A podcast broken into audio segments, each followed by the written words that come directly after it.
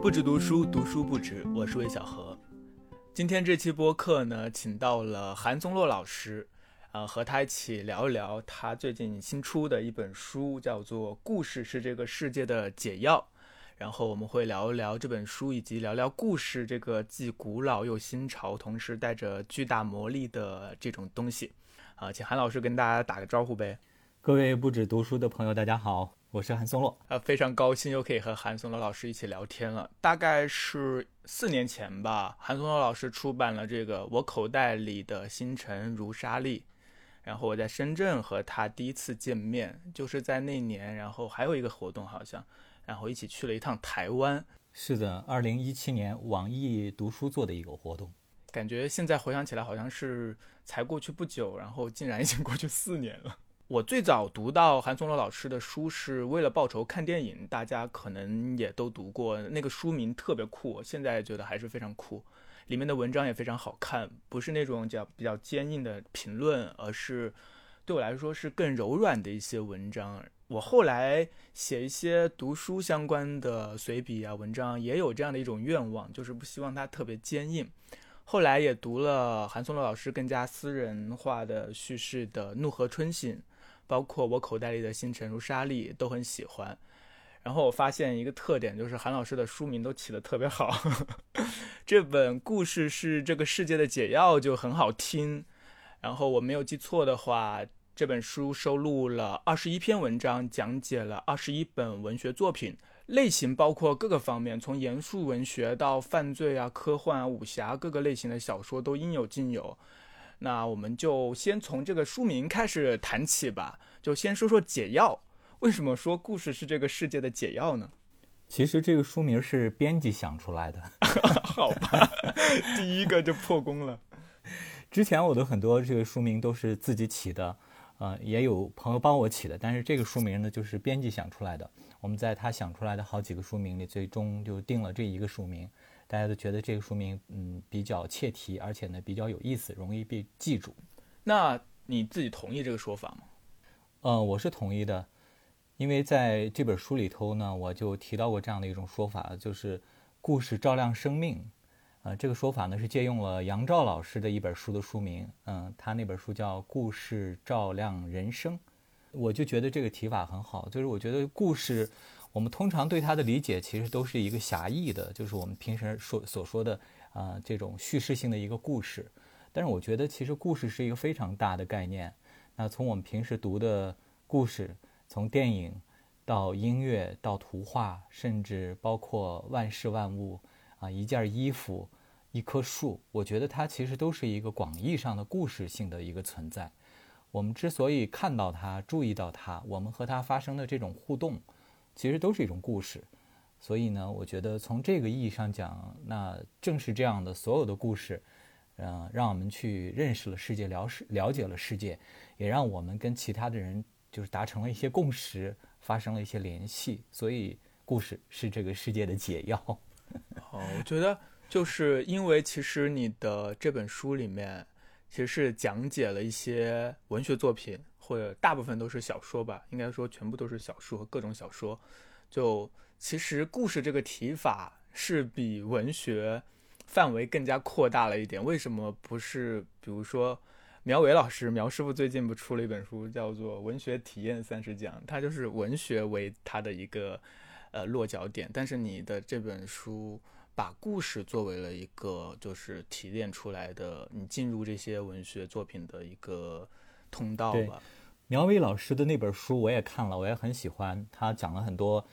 作家的生平故事，也剖析了一些作品。尤其难得的是，他在其中呢用很大的篇幅讲了一部我非常喜欢的小说，就是赫尔曼·迈尔维尔的《白鲸》。这是我心目中的文学作品的第一名，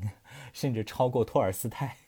我心目中的第一名啊！他讲了这个，就我对这本书整个他的这种选题。还有这种讲解的方式，我都非常非常喜欢。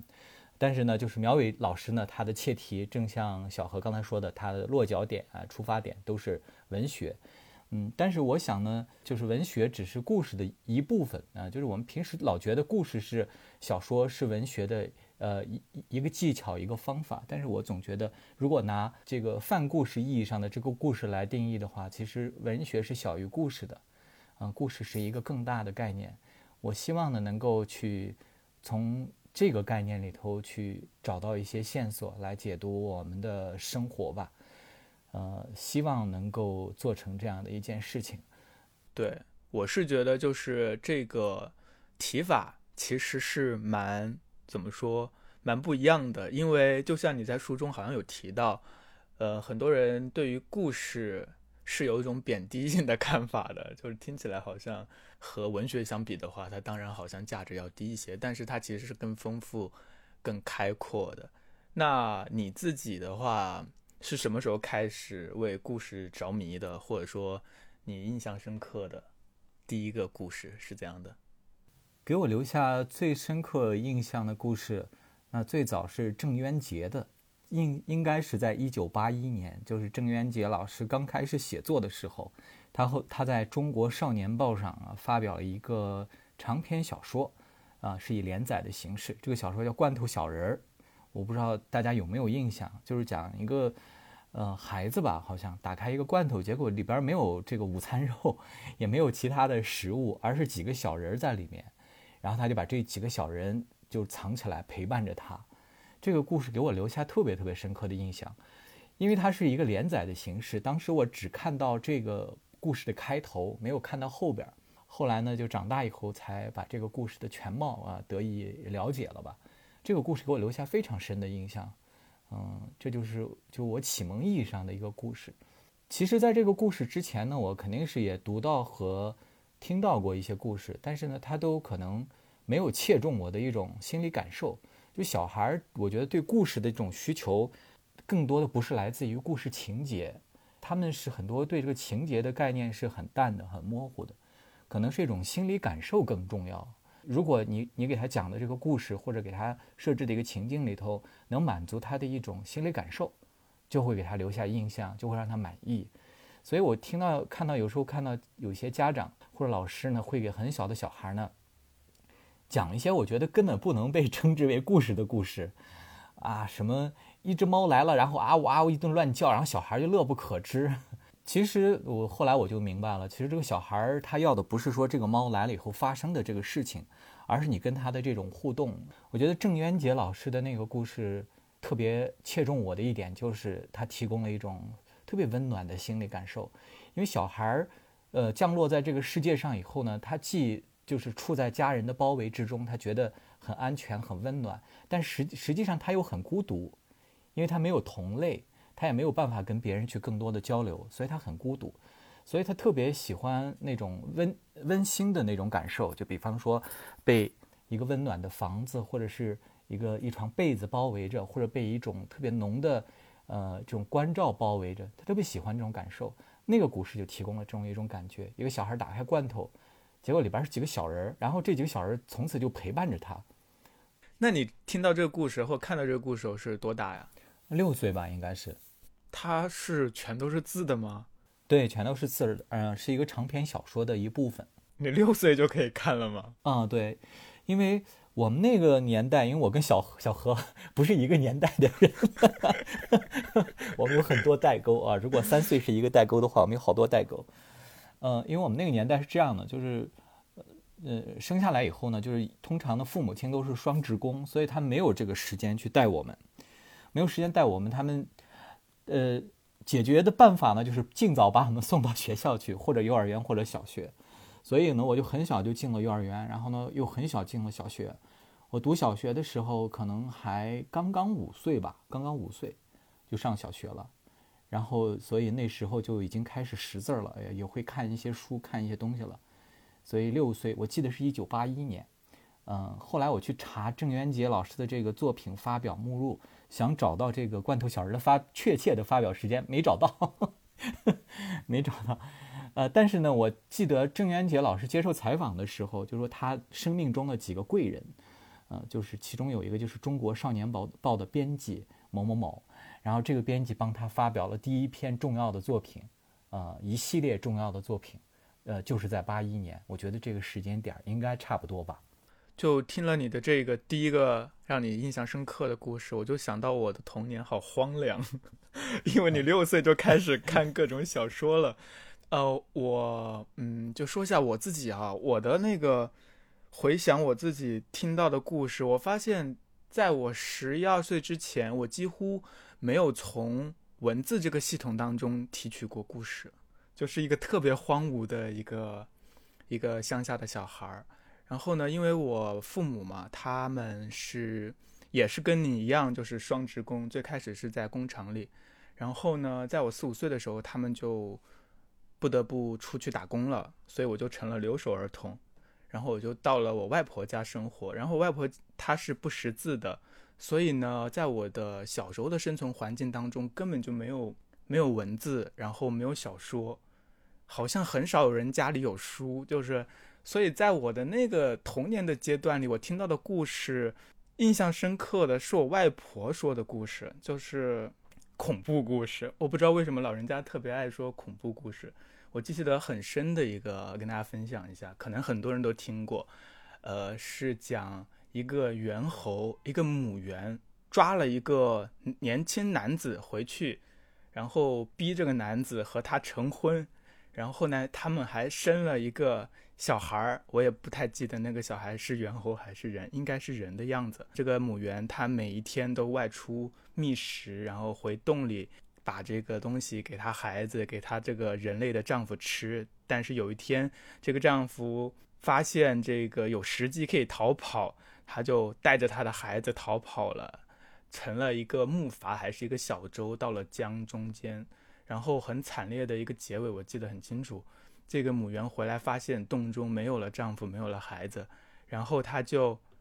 捶胸顿足，然后自挠心脏而死。就这样的一个很简短的故事，我就一直记得。我觉得那个很神奇，好像是在什么《子不语》之类的这些书里面可能存在过，但就是类似这样的小故事，我听过一些，还有一些就是我外婆小时候经历的。什么？他们吃不了饭啊，然后很多很惨烈的六十年代的饥荒时期的一些故事。然后我我的童年是在这样的一些故事当中存在的，就是是一种没有作者的故事。嗯，这个我觉得也挺能理解的，因为我们上一辈人还有上上一辈人，就是他们在过去的那些年代里的生活，呃，大家如果去梳理一下历史的话，就会知道他们都遇到过些什么事情，所以他们对故事。呃，这个东西呢，就是故事里边那些比较惨烈的、比较悲伤的故事呢，就更看重。然后呢，他会对这些故事留下特别深的印象。然后他讲述的时候也更愿意讲这些故事。等会儿的话，我们再谈谈这个，就是从这故事，因为我一直对恐怖故事很感兴趣。等会儿我们再谈恐怖故事。我想先继续聊聊这个，因为你的这个序言我还蛮就很喜欢。你在里面给故事下了一个定义。说故事就是一种整理世界的能力，这个怎么理解呢？故事是整理世界的能力，这个呢，其实最早的说法不是我我提出来的，是我在微博上看来的。就有一次我在微博上看了两位诗人，我不知道他们具体的身份，就是名字是什么，因为只有一个微博 ID 嘛。呃，但是我知道他们是诗人，就是他们就在说各自对世界的认识，其中有一个说叶芝那个时代的诗人非常了不起。他们有一种整理世界的能力，这七个字儿一下就让我觉得，嗯，醍醐灌顶吧，就像特别茅塞顿开，我就忽然好像明白了很多事情。就整理世界的能力这个说法，帮我理清了很多事儿。就是，我我就意识到，就是我们生活中的很多能力，归根到底，其实都是从我们这个现现有的世界里去，呃，去整理它，去规制它，然后去发现一些线索，发现一些轮廓，然后呢，把它拿来为我所用。那后来我就把它转移到故事上了，我觉得故事就是这样的一种整理工具。那面对世界的时候，我们怎么办？那我们就用故事的方式去理解它，去接近它，去传递它。然后呢，也用故事的这个方式呢，去跟同类去发生一些联系。所以说，故事就是一种整理世界的方式。好像赫拉利他也是在他那个人类简史当中，特别去强调了人类的。一个非常强大的能力，就是虚构的能力，或者是把一切变成故事的能力。呃，故事能够统摄一切。其实现在我们仍然是在一个充满故事的时代当中，而且越来越多。这本书里，就是在这个故事是这个世界的解药当中，我不知道，就是前面两章看着看着有一些这个呃，就是名著啊、经典啊、文学之类的，然后后面后面就开始介绍各种各样的类型文学。我觉得这很有意思，我感觉那是一个刻意的，或者是有意的、有意识的，就是每一种类型文学都挑一个来讲一下，是这样吗？啊，其实是有意也是无意。为什么？因为这个书的内容，这本书内容最早是给知乎做的一个读书课。刚开始我们在商量这个读书课的时候呢，呃，就面临一个问题，就是讲什么？因为我去这个几个就是做呃。书的解读的几个网站都去看了，我发现就好多名家在上面，然后他们把你能想到的一切领域都已经解读过了，就是可能毛姆啊这些都已经被解读过几十遍了，就是所有的这些都已经每一个细分的领域都有人在做了。那那我想我做一个什么和别人不一样，能够让听的人有一点收获呢？我想了想，我其实我最。就是接触最多的，我比较个人比较偏好的还是各种各样的类型文学，所以我就想呢，一开始决定是解读类型文学。后来我觉得单纯是类型文学呢，又有点单薄了，因为大家对这个类型文学还是有些看法的。可能很多人其实就没有看过一些，呃，类型文学作品的原著。后来呢，我就确定了一个方向，就是改编过影视剧的类型文学作品。那这个范围就很很好锁定了，就就就小缩小了，然后又很好锁定。那就像斯蒂芬金呀，呃，洛夫克拉夫特呀这样的一些这个类型文学作家去解读他们的作品，就刚开始呢落脚点是就是这样啊，然后就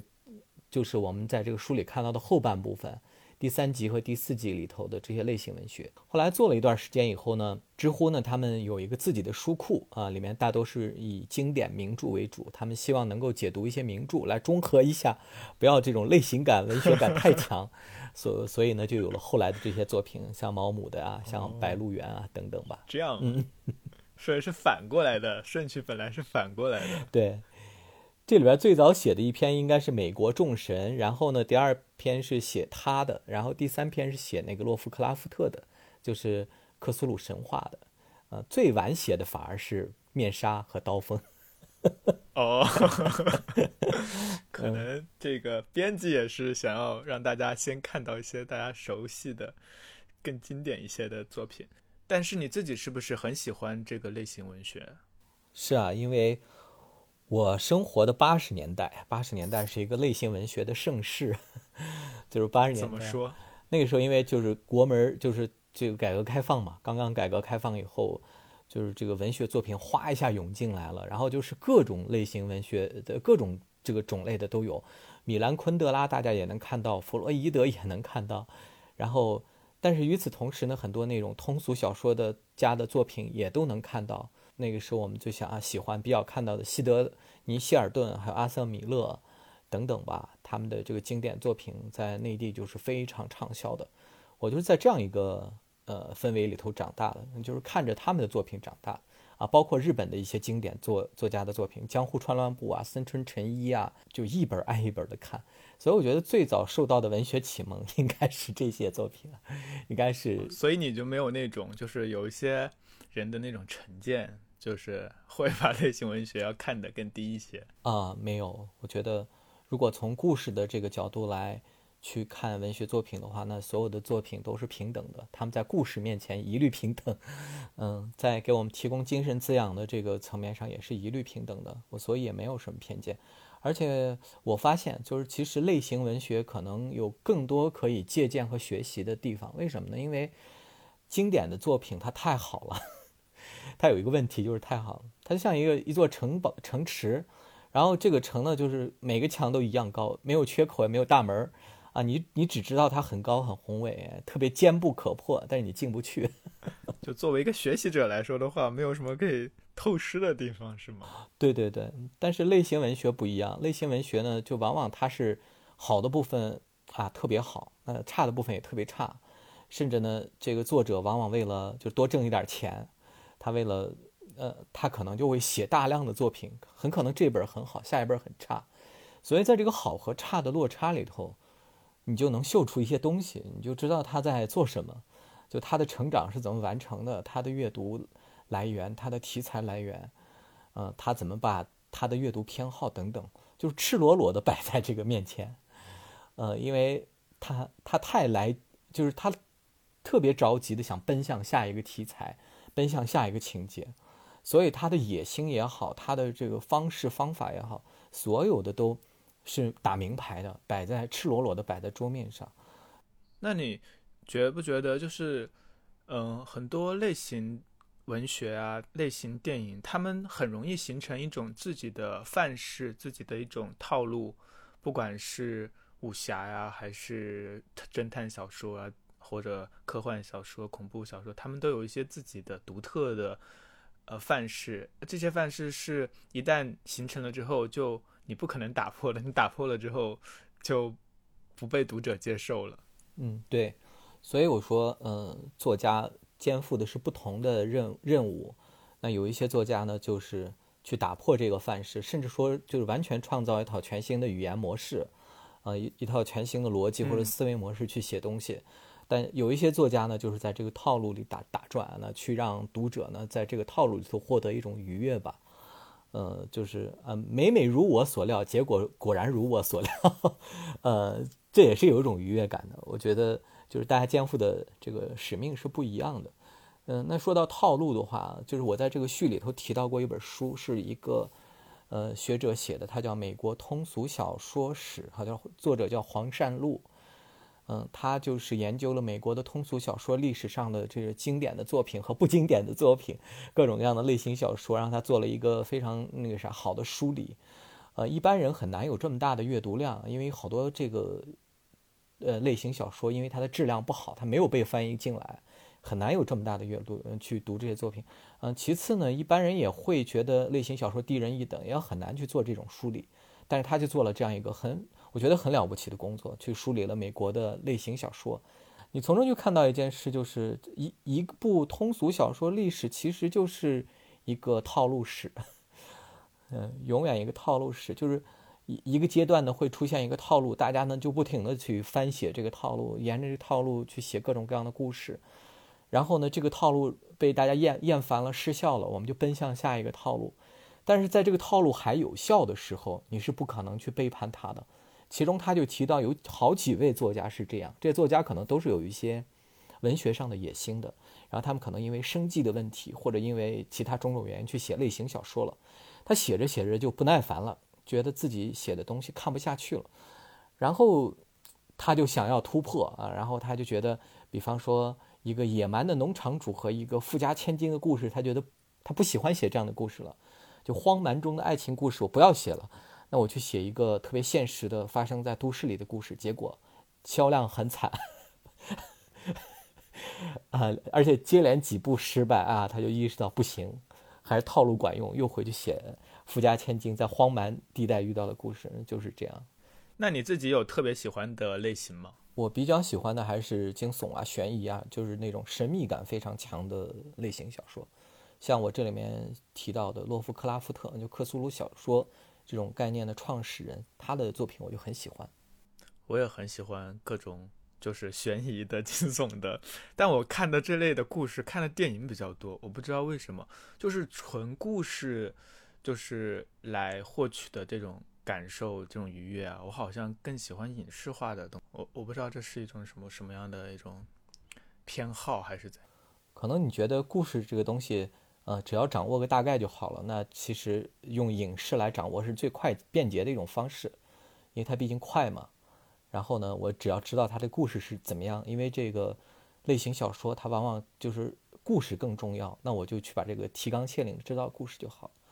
哎，那我想知道小嗯小何你本人的这种阅读偏好是什么样的？就是呃，因为你经常是以一个阅读呃阅这个读书的这种领读人。领读人这样的一个身份出现的，所以我觉得你可能有时候有有时候有一种，呃，公共化的需求，就是你要考虑到，就是你这个年龄段，或者是，呃，就是或者是比方说一般的，呃，就是刚刚去走入文学世界的读者，他要去读什么，你去给他们介绍，你要负责去给他们，呃，领进门来。那你个人你喜欢什么？呃，其实我倒也没有去肩负那些责任了，就我一直以来还是一个比较比较自由的去选择自己的想看的书，但是我确实感觉到，就是因为总是会有新书嘛，然后我觉得我对背新书倒是有一些那个，就是总是在看新书，这个有点不好。那我自己的偏好啊。就是在读书上的话，文学领域的话，好像就不是特别明显。但是对故事的话，我很喜欢恐怖电影，这是我特别热爱的一个类型。然后很多那种五六分的这种评价很低的电影，我也会我也会去看。就。你觉得我们为什么会喜欢恐怖故事呢？这是我开始问的，没有去讲，没有继续去讲下去的一个话题。因为我之前其实在一个 一本影评的书里头，就是很简单的提到了这个问题，就是我觉得恐惧本身就是一种情感需求，就是我们其实虽然可能不是吓大的，但是我们需要被惊吓，就是因为这人身上只要有一种情感它是存在的，呃，情感它就会就产生一种需求，就我要满足这种情感。嗯，但是呢，现实中如果真正的去被惊吓了啊，比方遇到很可怕的事情、很可怕的场面，那这种惊吓就未免就是会对我们产生一些负面的影响。所以呢，我们就在寻求一种安全的这种满足吧。那就恐怖片是最安全的了，呃，又很惊吓又很安全。但是很奇妙的是，嗯，因为恐怖片是一个分野很大的一个类型。就有一些人他完全不能看恐怖片，他会觉得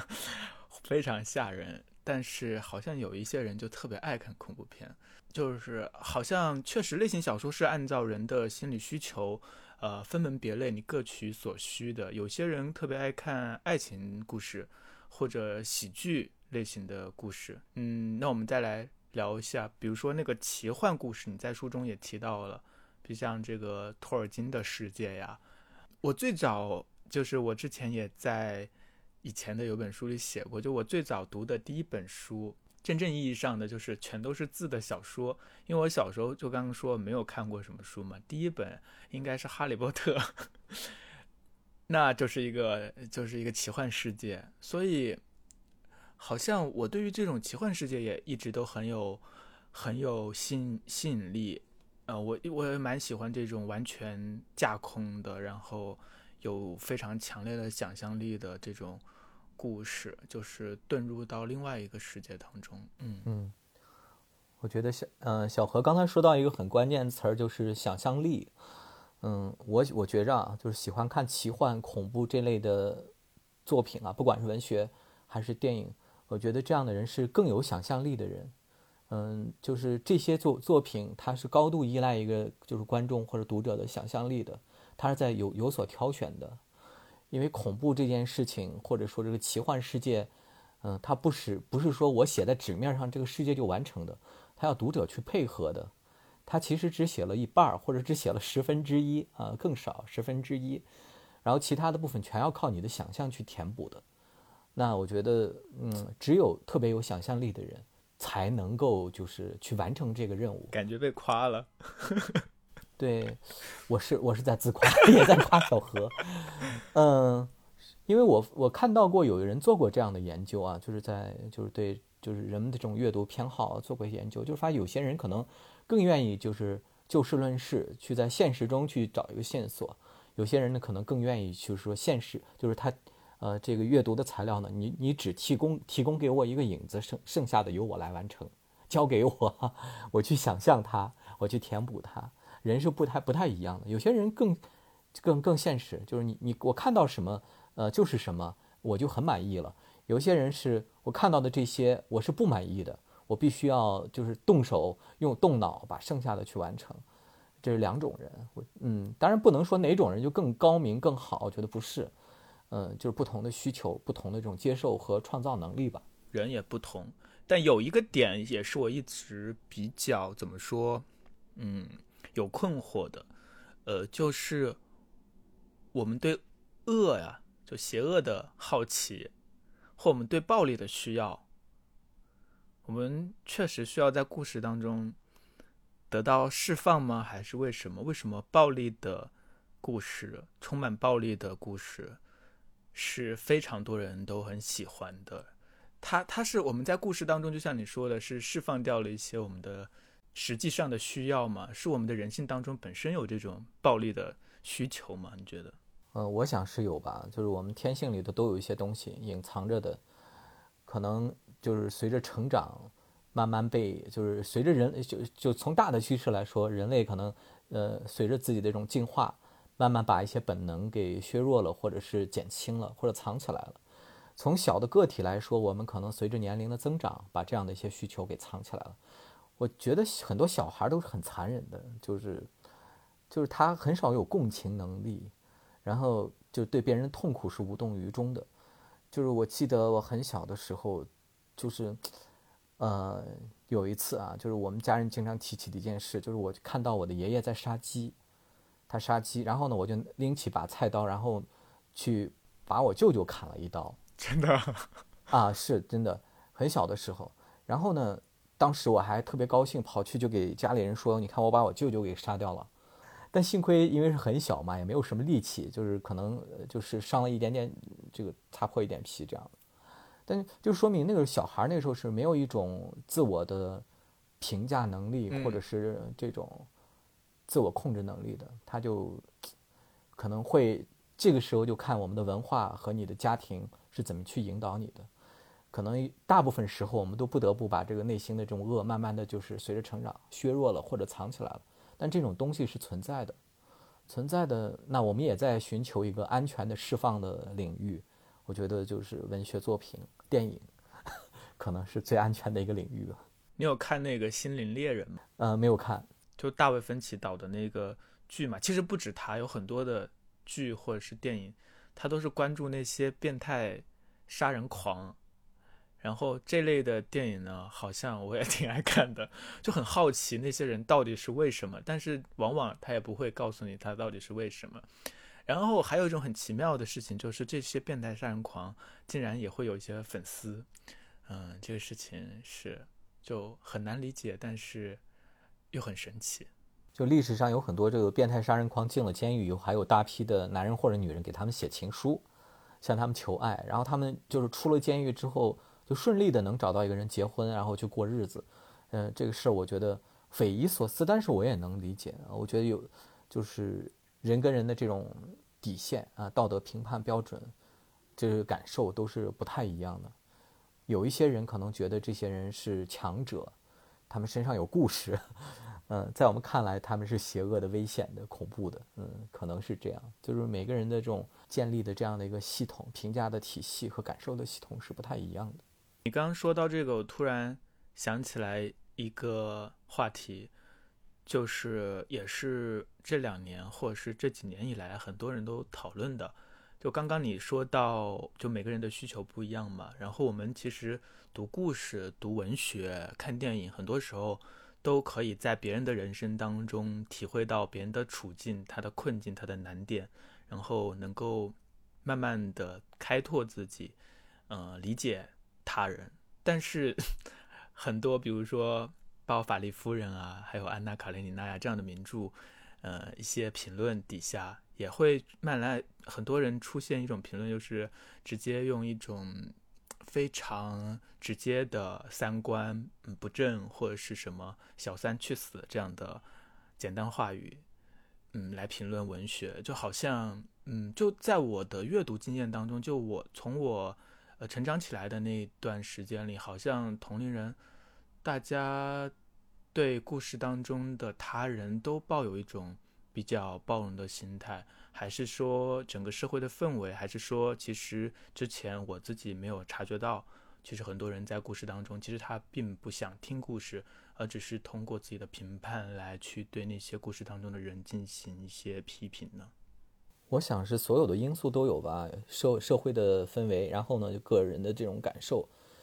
只不过呢在一段时间里，很可能社会的氛围把这内心的感受给呼唤出来了。让这样一些人得势了，那很可能另外一段时间，呃，时间段呢，社会氛围又变了，就让另外一些人得势了，此起彼伏吧，像股票的 K 线图一样，轮动炒作，大家都有机会。这是我比较困惑的一个事情，因为我本来以为，如果你读了一些这样的故事的话，它还是有一些怎么说这种作用的，但好像这种作用也是虚妄的，并不是一定会发生的。当然，现在有一种比较普遍的说法，也比较大家也都形成共识了，就是说，因为以前呢，就是读书也好，受教育也好，是一部分人才拥有的一种权利。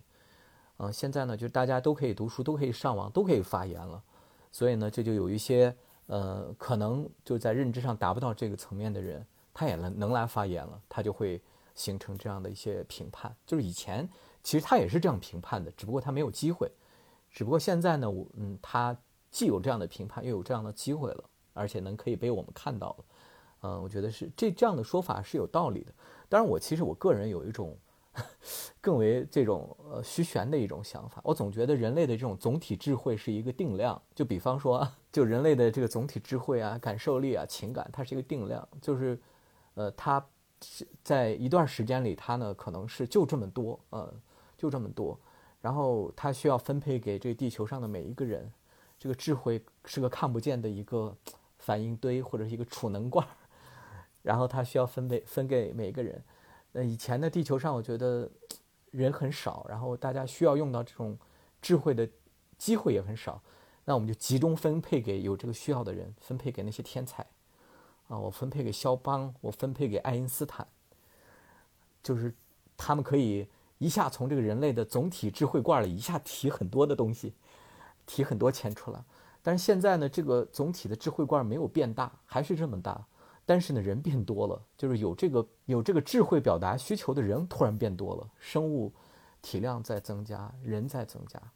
呃，有这个就是大家都要上网，都要去表达，这个时候分分给每一个人的这个能这个智慧能量变少了，嗯，可能很可能就是这样的一个分配的黄金时代过去了。那那也没办法，那我们来说说一个。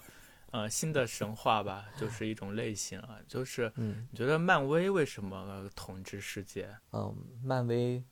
是因为我觉得美国文化，美国人的文化是一个没有障碍的文化。它为什么没有障碍？是它太浅了吗？还是？呃，对，因为像我们之前就说到，就像比方说韩国的这个像文化，它它很容易容易被吞噬掉，因为它是一个它是一个很小体量的文化。当他去接定接近一个很大体量的文化的时候，它的结果只能是被吞噬掉。但是我们中国的文化就不太容易被吞噬掉，因为太复杂、太太庞大了，甚至比那个试图要吞噬它的那个文化体量还要大。所以呢，大家就会发现一件事，就是比方说我们中国的电影，就是在相当长的一段时间里，都在想着要我要去学好莱坞，学他们的叙事模式，我们要走上国际，让所有的人都去接受，但你就是学不了。因为你的这个本身固有的东西，你民族文化里头、民族身份里头有一种东西，它在这个过程中，它在发着发生着作用，它成了一个障碍，是你摆脱不掉的东西。就是你对这个世界的认识也好，你的情感表达方式也好，它都是一个障碍。所以，我们的导演，很想让自己的电影好莱坞化，但是你就是好莱坞化不了。所以在有那么一段时间里，我觉得就是两千年到二零一零年这段时间，就出来好多怪胎电影，嗯，就是你你分明感觉到他借鉴了一些好莱坞的叙事模式，但是有些地方又没有打通，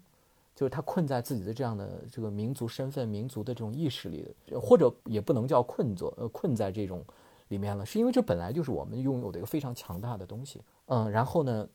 两个东西不能兼容，所以呢，最后就。拍出来一一批怪胎电影，你觉得它又有又有那种，嗯，好莱坞的那种城市桥段，但是到了关键的地方就泄气了，或者是特别古怪，就你也是喜剧吧，你笑不出来；是爱情吧，就是你觉得一点都爱不爱不到那个份儿上，就是这样的一些东西。我觉得就是这样的一个过程，就是我们一个文化，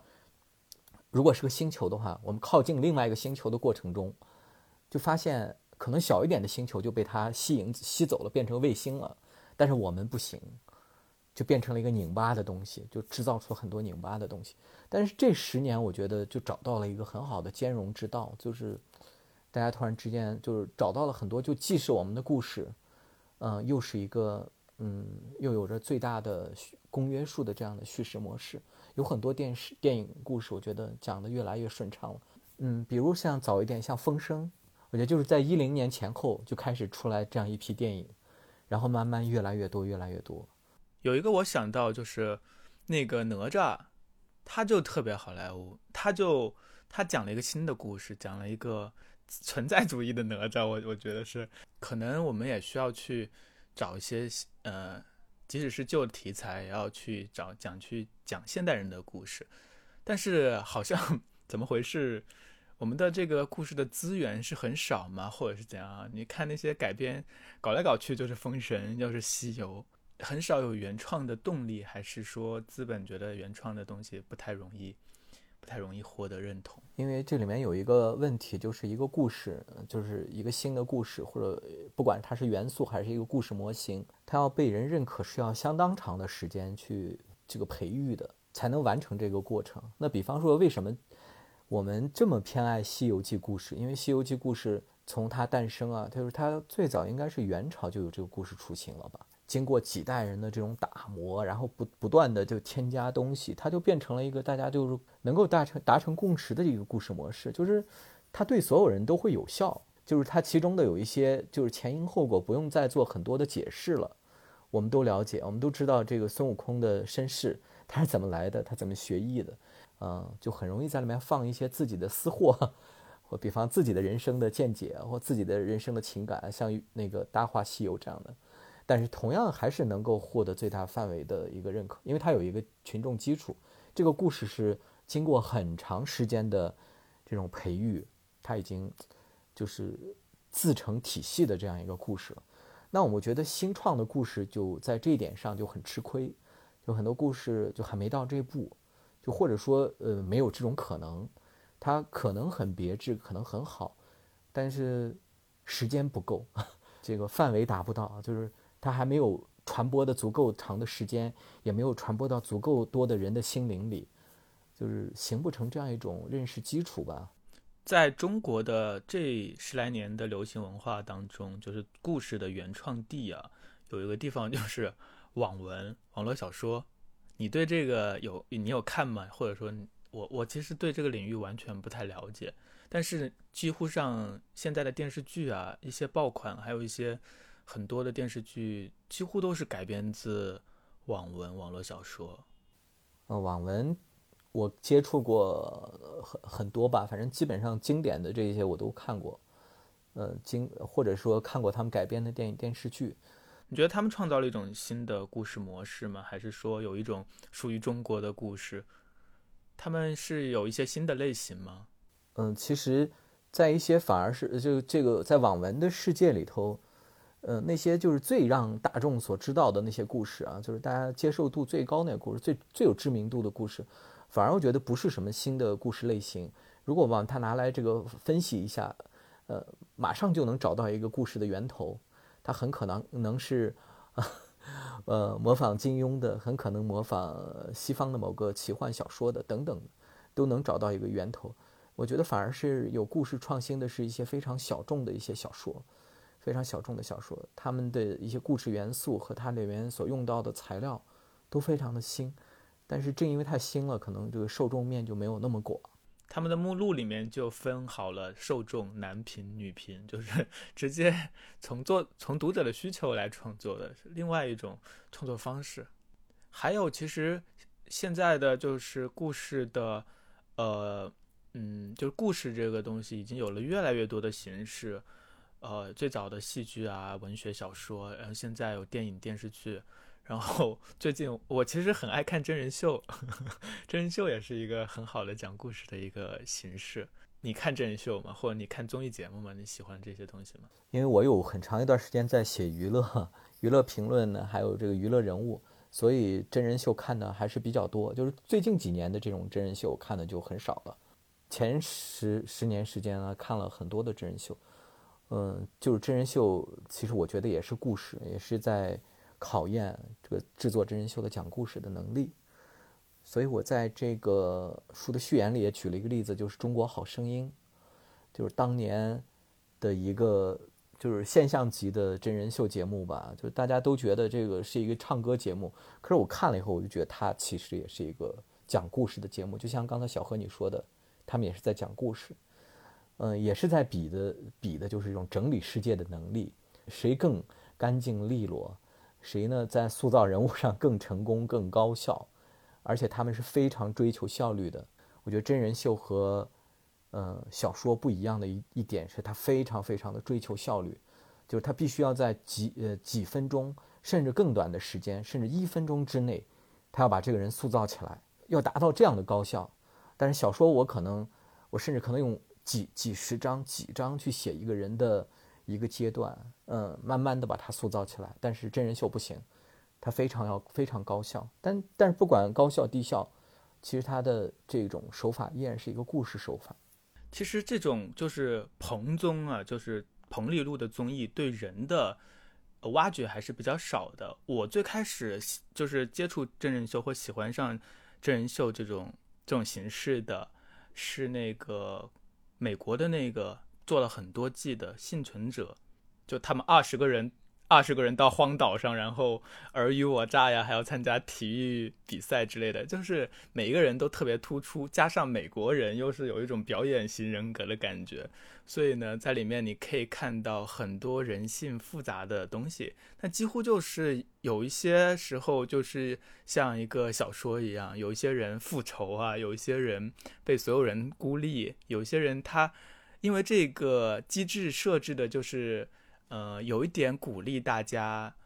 背叛，然后你要权衡背叛和合作这两个方式、这两个策略，他们所达到的这个成效，你自己要去权衡。然后很多人会选择背叛，然后也有一些人他会选择合作。就你可以看到一个人他是怎样的。最近几年，就是国内的有一个综艺导演，就严敏导演，我最近在看他那个戏剧《新生活》，就觉得。故事讲的特别好，他的所有的人，包括之前那什么说唱新时代啊，就它里面他对所有的人都挺尊重的，所以他就没有那种杀鸡儆猴，他不会特别快的塑造好一个人，而会慢慢的让你看到一个人的成长或是他的这种变化。呃，他的综艺有一个很奇特的一个成果就是。你几乎不会讨厌里面的任何一个人，而且会喜欢他们。我觉得这是一个很难得的能力。呃，就是很多 真人秀其实是在制造 drama 的事件，让大家去讨论各种冲突。但是他的这些节目呢，我觉得很有文学性，包括《极限挑战》的有一些集数，就是他呃经常会给一些人设置各种选择，然后。通过各种选择，然后你就会看到这个人是一个怎样的人。好像我昨天听到，就在微博上看到说他是上海戏剧学院毕业的。果不其然，他是一个会讲故事的人。对，嗯，小何说的这个真人秀，我在很多朋友的微博和公号里看到。小何，我看到你微博上也写了，就是《戏剧新生活》这个这个节目。对对，对我是很喜欢这个导演的真人秀，就他和别人还真的不一样。他对人的这种，就他所有参与其中的这些嘉宾的尊重感觉，就会你看得出来，他不是那种要剥削你的那种，他是要成就你的。对对对，你说的这个非常关键，就是一个剥削这两个字儿，就是两种心态，两种既是两种心态，也是两种形态。那其实我觉得真人秀这个东西，其实是呃，真人秀就是有一种呢，就是强把控，就是我给你把每一句台词，呃，都设计好啊，设计好，留给你自我发挥的余地非常少，甚至包括就这一点自我发挥的，可能这三十秒或一分钟，让你来讲一下你的身世，我都是提前安排好的，你要讲什么，我已经告诉你了，而且呢，然后。呃，在后这个后期制作的时候，剪辑的时候，我也会精心的剪辑，剪剪出我要的这个意思来。呃，另外一种真人秀就是我们现在这种比较松散的这种真人秀，它就是是我这个真人秀的把控者、操盘者和真人秀的参与者，我共同完成的。我只提供一个故事的大方向啊，和最终的一个目标和结局，然后中间的细节。来，你们交给你们，你们来完成，就是让人物自己长出来，好像这个挺有意思的。啊，还有一点就是，呃，在真人秀当中，对我来说，为什么它好看？有一点就是它是真的。我不知道真的和假的这个事情，嗯，你是怎么看的？就是好像非虚构的写作，好像最近这些年也越来越显著，各种真实的故事啊，它。我们所收获到的感情的共鸣也好，还有各种收获也好，是不是和虚构的故事有一些不同？我当然知道他们 其实都有很多是相似的，但他们有没有哪些地方是不同的？我对这个真或者是假不太纠结，因为我我想啊，就是这个真和假的界限有没有那么清楚呢？就以前我非常在乎，就比方说一个人他演出来了一种真实，我就会非常纠结他是不是这样的人，他有没有这样的，这他的出发点是不是真实的？或者说呢，就是在现实生活中，我也特别的较真儿，我就希望一个人他呃言行一致，表里如一。他是这样的人，他也的确表现出了这样的一个人。我现在慢慢意识到一件事儿，就是我不太追究追究这个心或者是论迹论心的这个过程了。我觉得只要他出来的这个让我们看到了什么，那这个就是真的啊！我只认这一个真的。呃，就比方说一个人很虚伪，但他总是表现出爱帮助别人的样子，那他帮助他只要帮助了，那这个帮助就是真的。我不太在乎他的出发点了，就是他出发点是不是。是想要呃谋取什么或者获得别人好感等等吧，只要这个帮助是真的，我觉得就就就很重要，就论论迹不论心了，啊，以前是又要论迹又要论心，嗯，但是有的时候好像如果我们发现故事它是真的的话，它会给我们带来更多的感动或嗯一些东西，一些刺激，一些。呃，感受，比如说你在这本书里讲到的那个房思琪的初恋乐园，如果它仅仅是一个虚构的话，或当我们发现它是改编自真实事件的时候，那种会给你带来一个新的新的震撼。很多时候，当我们看到一个电影结束的时候，它写的是改编自真实事件，好像就会让你有了一个，嗯，怎么说新的感受。所以，我们是不是对于？真还是有一些，怎么说期待也好，还是有一种价值的投射。我想没有。那如果是一个失败的改编呢？你会在乎它是真实或者是虚假的吗？那韩国电影其实改编自真实事件的有不少，但是有一些相当失败。我们看完以后也没有什么印象，就是就你对它是不在乎的，你根本不在乎它是真是假。所以我想我们在乎的不是真和假。而是他这个表达这个所谓的真实的这个过程，是不是打动了你？是不是一种好的表达？我想说的其实是，它最后可能有一个加成作用。就如果是一个好的故事，最后你会发现它是改是一个真实的事件的话，它确实的发生在我们真实的世界当中的话，好像会有一种加成作用。那这个各种类型文学电影啊，也都聊过了。这还有一个媒介啊，你就是那个游戏。游戏你你有玩吗？或者是你对这个领域的故事有什么呃了解和看法吗？啊，我对游戏不太了解，因为从小我们生活的环境里就呃是有游戏，但是那时候嗯我为了给家里其他的兄弟姐妹做表率嘛，我就不不去接触游戏，不打游戏，然后从小没有建立这个习惯，长长大再进入游戏就很困难，因为游戏这个东西也是一个有呃线性的一个。东西就是你对它的认识也得是线性的，你突然之间进去，我可能连摁哪个按钮按钮都不知道。但是呢，一个在游戏世界里头纵横过很多年的人，他接触一个很有新游戏，他顺理成章就知道他们的这种话语体系啊，这种这表达方式是什么。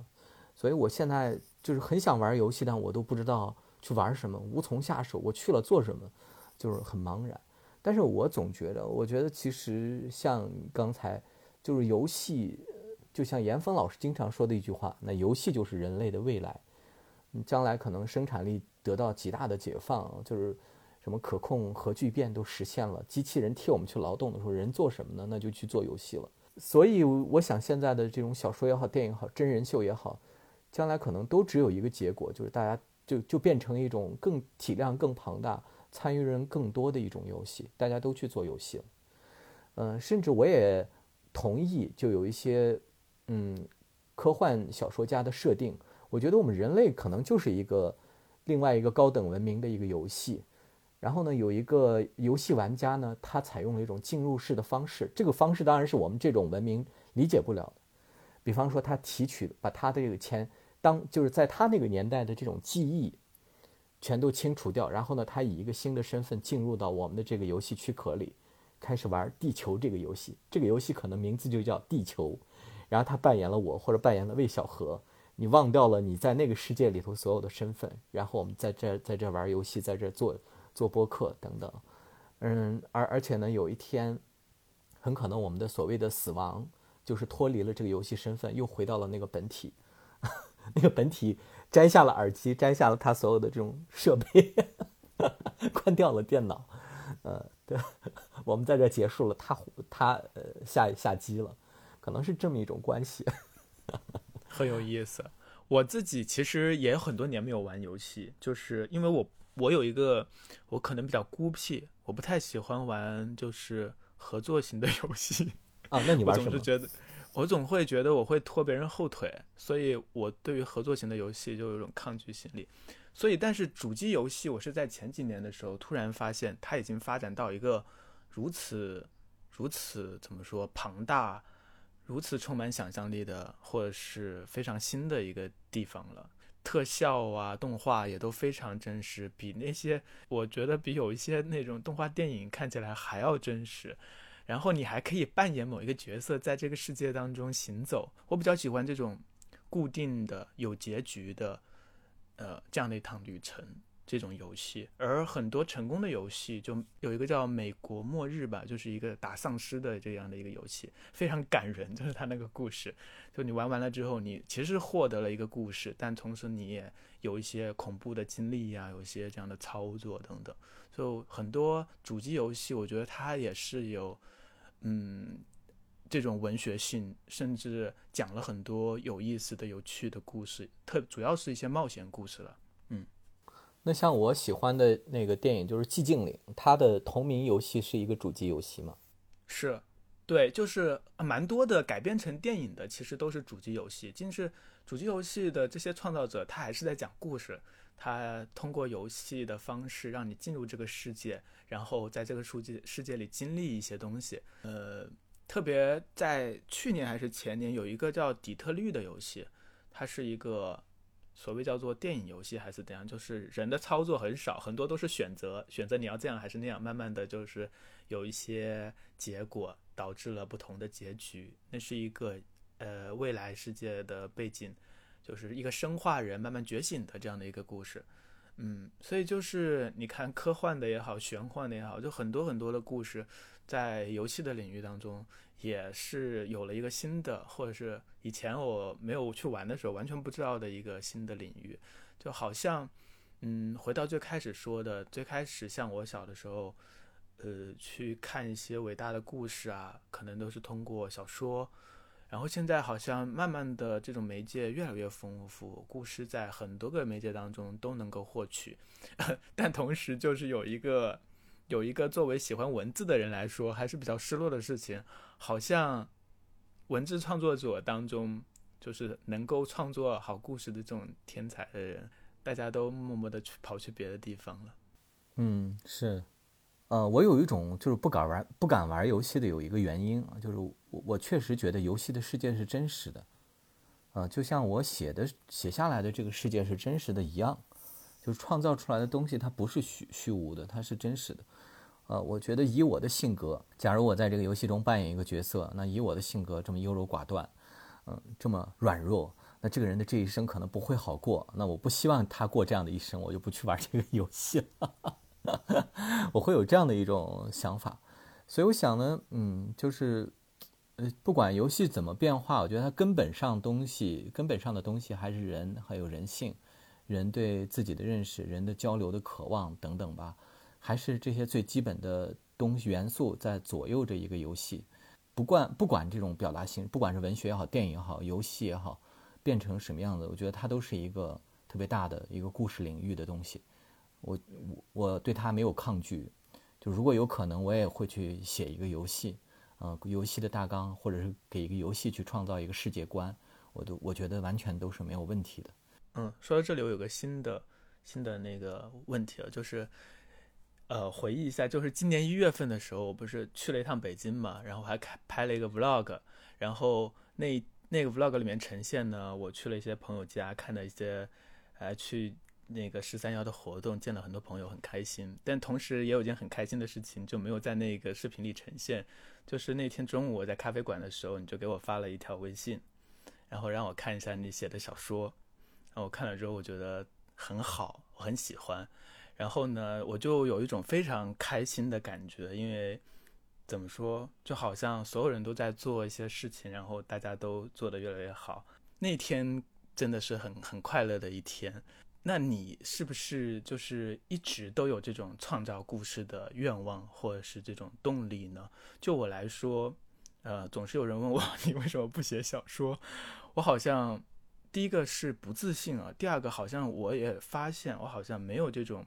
创造一个故事的，嗯，特别强的冲动。你你是有的吗？一直都有吗？嗯嗯，刚才小何说的这个这句话，我在你的微博上看到了。就说你说看到大家都在做一些事情，觉得很很很高兴啊，没想到呢，就是因因此而起，我也觉得特别高兴。其实我刚才也特别想想问小何，呢看了这么多的故事，而而且也评了这么多的故事，那有没有想过自己写故事？但是我觉得这个评故事和写故事，呃，就是两种选择。有的时候呢，这个评和写就创造一个故事，它需要的这种方式，呃，就是情感，还有这种都是不太一样的。一个写惯了评的人，可能不太愿意去写一个故事。那你是呃出于什么样的原因呢？其实我觉得你嗯有没有想过去写一个故事，或者说那呃出现过一个故事，想要把它这个呃变成一个变成一个现实嗯这样嗯怎么说？其实最早的时候呃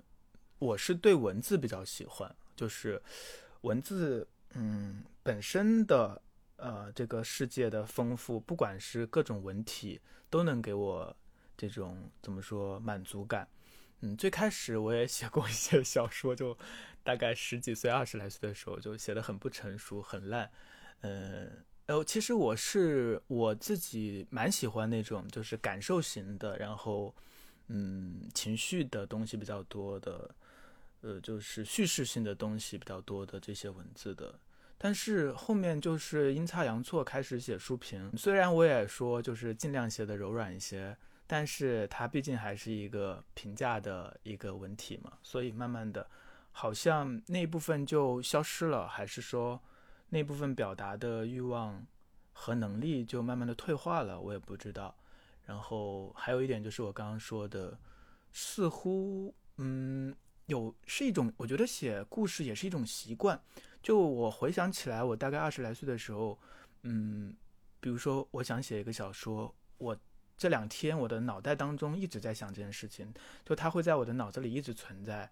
这个场景啊，或者是什么，我就在想它。但是现在我完全不会有这种这种状态了，所以我觉得好像从一种写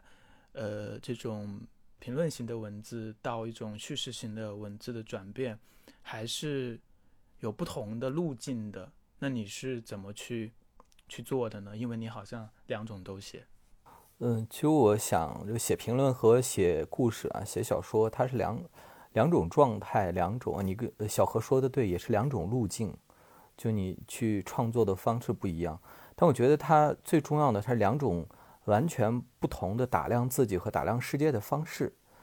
然后，一个写评论的人，他是需要就是把一个那植物。变化成一堆各种各样的元素或者各种各样的细胞，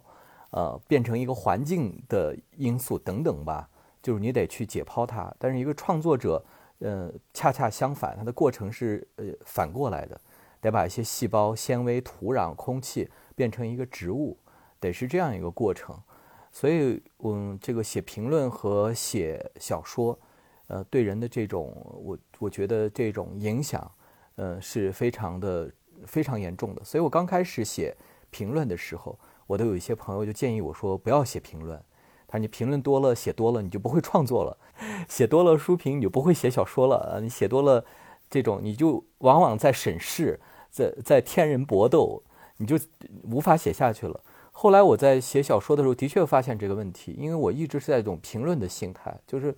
我每写一个字儿，我就呃能这个像。一个搜搜索引擎一样想想出来一堆类似的表达，然后呢，我就已经想到如果发表出去，别人会怎么评判我，呃，我我其实就是在写下一个东西的同时，我连他的评论都想好了。嗯，就是呃，别人会怎么说你是呃用了什么样的隐喻啊，呃等等吧，表象是什么，什么内心是什么，我都已经想好了。但是这种反复的剖析和自我剖析，就让人就会没法写下去。但是后来我我突然有一天呢，我就是停了一段时间评论以后，呃，再去写小说，我发现就顺畅多了。我就放弃了所有的这种，就我不要再自我评判，也不要再置身事外的对我进行审核了。嗯，就是想别人就会怎么评判我，我反而把这种评论心理给利用了。怎么说呢？就是我在想到一个想法的时候，想呃，就产生一个想法的时候，我已经能想到评论者会怎么评论他了。那我干脆就就把这个这种评，我就顺着这种评论的想法，那我我去把它继续深化。我已经想到了，我想写出来一个，比方说一个意象，别人会说这是隐喻了什么，那我就去把这个。要么就把它强化，让它确确实去隐喻这件事；要么呢，我把它扭转了，写把它打的淡一点，模糊掉，呃，让它走向另外一个方向等等。后来我觉得这种评论心态反而被我给利用了。就像我给小何看的那篇小说，叫《我父亲的奇想之物》，我在写的时候，我已经想到别人会怎么分析这个小说，包括这个小说里头的那种呃故事套故事啊，那种呃文本的引用和那种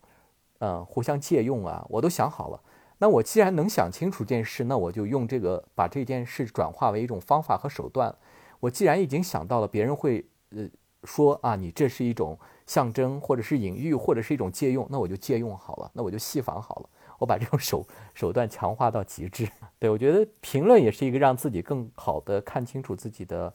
位置的一种方式。嗯，就是嗯，所以我的评写评论的这段经历对我反而我觉我认为是有帮助的。但是你现在停掉了是吗？就一直在做创作的这方面的事情。我觉得他们是两条河流，你在一条河里待着的话，慢慢的你会被这种空气、这种氛围滋润，然后你就会就会慢慢的会更好写这种。但是你同时跨越，当然有很多人是这样做的。那你的那个剩下的，你当时不是说是要在今年要出这个小说集子吗？已经写完一一篇了，已经发表了，我看到。那剩下的呢？什么时候？呃，剩下的再写，因为今年呢有现在就是能够确定的有三本书的期出版计划嘛，有一本是已经 就是面试的，就我们今天在呃讨论的这个影子，就是是呃故事是这个世界的解药。另外一本呢是一个写敦煌的一本书，嗯，是一个散文集，大概就是个五六万字的样子。今天早上呢刚刚去签了合同，稿子呢我也已经全部交掉了，大概六月份就能。就是见面呃面试了，这两本书我都做清楚了以后，下下一本呢，我就可能就会把呃另外的两篇小说，就是和父亲有关的两个小说写出来，然后和大家看到的这个我父亲的奇想之屋啊，做成一本小说集，一一个概念小说集啊，都是以父亲为主题的，特别好，就是一个充实的充实的二零二幺。最后呢，那就祝福就是韩松的老师能够。尽快把这个小说写出来哈，然后到时候再 再做一期播客。然后我想在最后呢，就念一下这个这本书当中的后记当中的一段话，我觉得很好。嗯，故事的真正伟大之处和最初的意义渐渐被掩埋了，那是一种独属于人类的能力。我们用自己的体验给所有可知不可知的事物加上想象，打上柔光，那些事物因此变成了镜子。处处照射出人性之光，它本身的坚硬无情因此被忽略。故事说明了人的存在感以及一代代积累下的记忆情感的存在感。就是，总而言之，我们永远都需要故事，永远都在创作新的故事，然后也活在故事当中。那大家感兴趣的话，也可以去买这本《故事是这个世界的解药》来读一下。好的，那。最后我要说一一个题外话，一段小小的情节，一个场景，就是小何那次和我啊，还有其他的一些呃写作者，我们一起去台湾的那次旅行。那次旅行其实很有意思啊，就我们一起同行的有很多超级畅销书作家，而且是非常年轻的作家。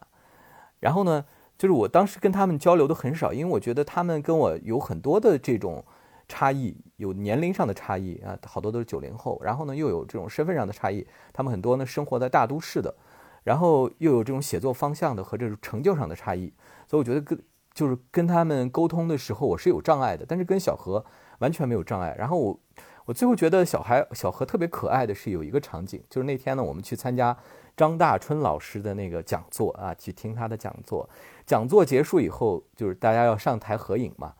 然后就是所有的人都就磨磨蹭蹭的 不从座位上起来，就呃谁也不愿意就第一个走到这个合影的位置去。但是小何呢，就三蹦两跳从第一排呢就蹦到这个合影的位置，而且还打了一个响指，打了一个响指就招呼大家全过来。其实那时候大家好像都不是特别熟，尽管有了几天共同旅行，但都，但我觉得那个那个瞬间特别可爱。呃，其实我很少很少和就是别人合照，就是主动的，但主要是因为我很喜欢张大春老师。所以就主动上去了。对对，那次旅行确实是很奇妙的一次旅行。我记忆很深的还有罗志成老师他的那堂讲座，很不一样。还有包括我们坐的那个房间的样式，包括他讲的诗，都是一个很很独独特的经验。在那个旅行当中，还有一个小故事，不知道你知不知道？呃，就是我们住的那个酒店，我们当天到的时候。就有一个网易的同事说他看到了张艾嘉，然后呢，就是这个声音一直在流传。等到我们走的那天早上，然后我还在吃饭，早上就看到了张艾嘉坐在我旁边，就很奇妙。就他怎么还没有走？他不是好像是有一个活动？为什么他也住了三天？就很奇妙，没有解答。但我也没有去跟他打招呼之类的，就是感觉那是一个蛮好的故事。嗯嗯，对，所以。所有的这个，就是我从如果只是看小何的文章的话，我是呃没有办法得出来这种文章之外的这些印象的，呃，但是偏偏有这么一趟旅行，让我对小何有个特别立体的、特别生动的、呃特别可爱的这样的一种认识。尤其他在那个现场，在大家都很矜持的时候，啪打了一个响指，特别江湖的一个响指，招呼大家去 合影。我完全不记得了。啊，呃，特别好，呃，特别好玩。所以我说。呃，故事很重要，但是我觉得更多时候我们要从故事里走出来，和真实的人去交流。那因为故事只是一个媒介啊，只是让我们跟别人更好的去交流、去达成共识的一个方式。嗯，这也是我写这本书的一个小小的私心吧。那你接下来会不会有什么旅行计划呀？和人交流？呃，可能过不久会去一趟敦煌啊，为了跟朋友去拍一个纪录片啊，在那待五天。争取今年我也去一趟敦煌，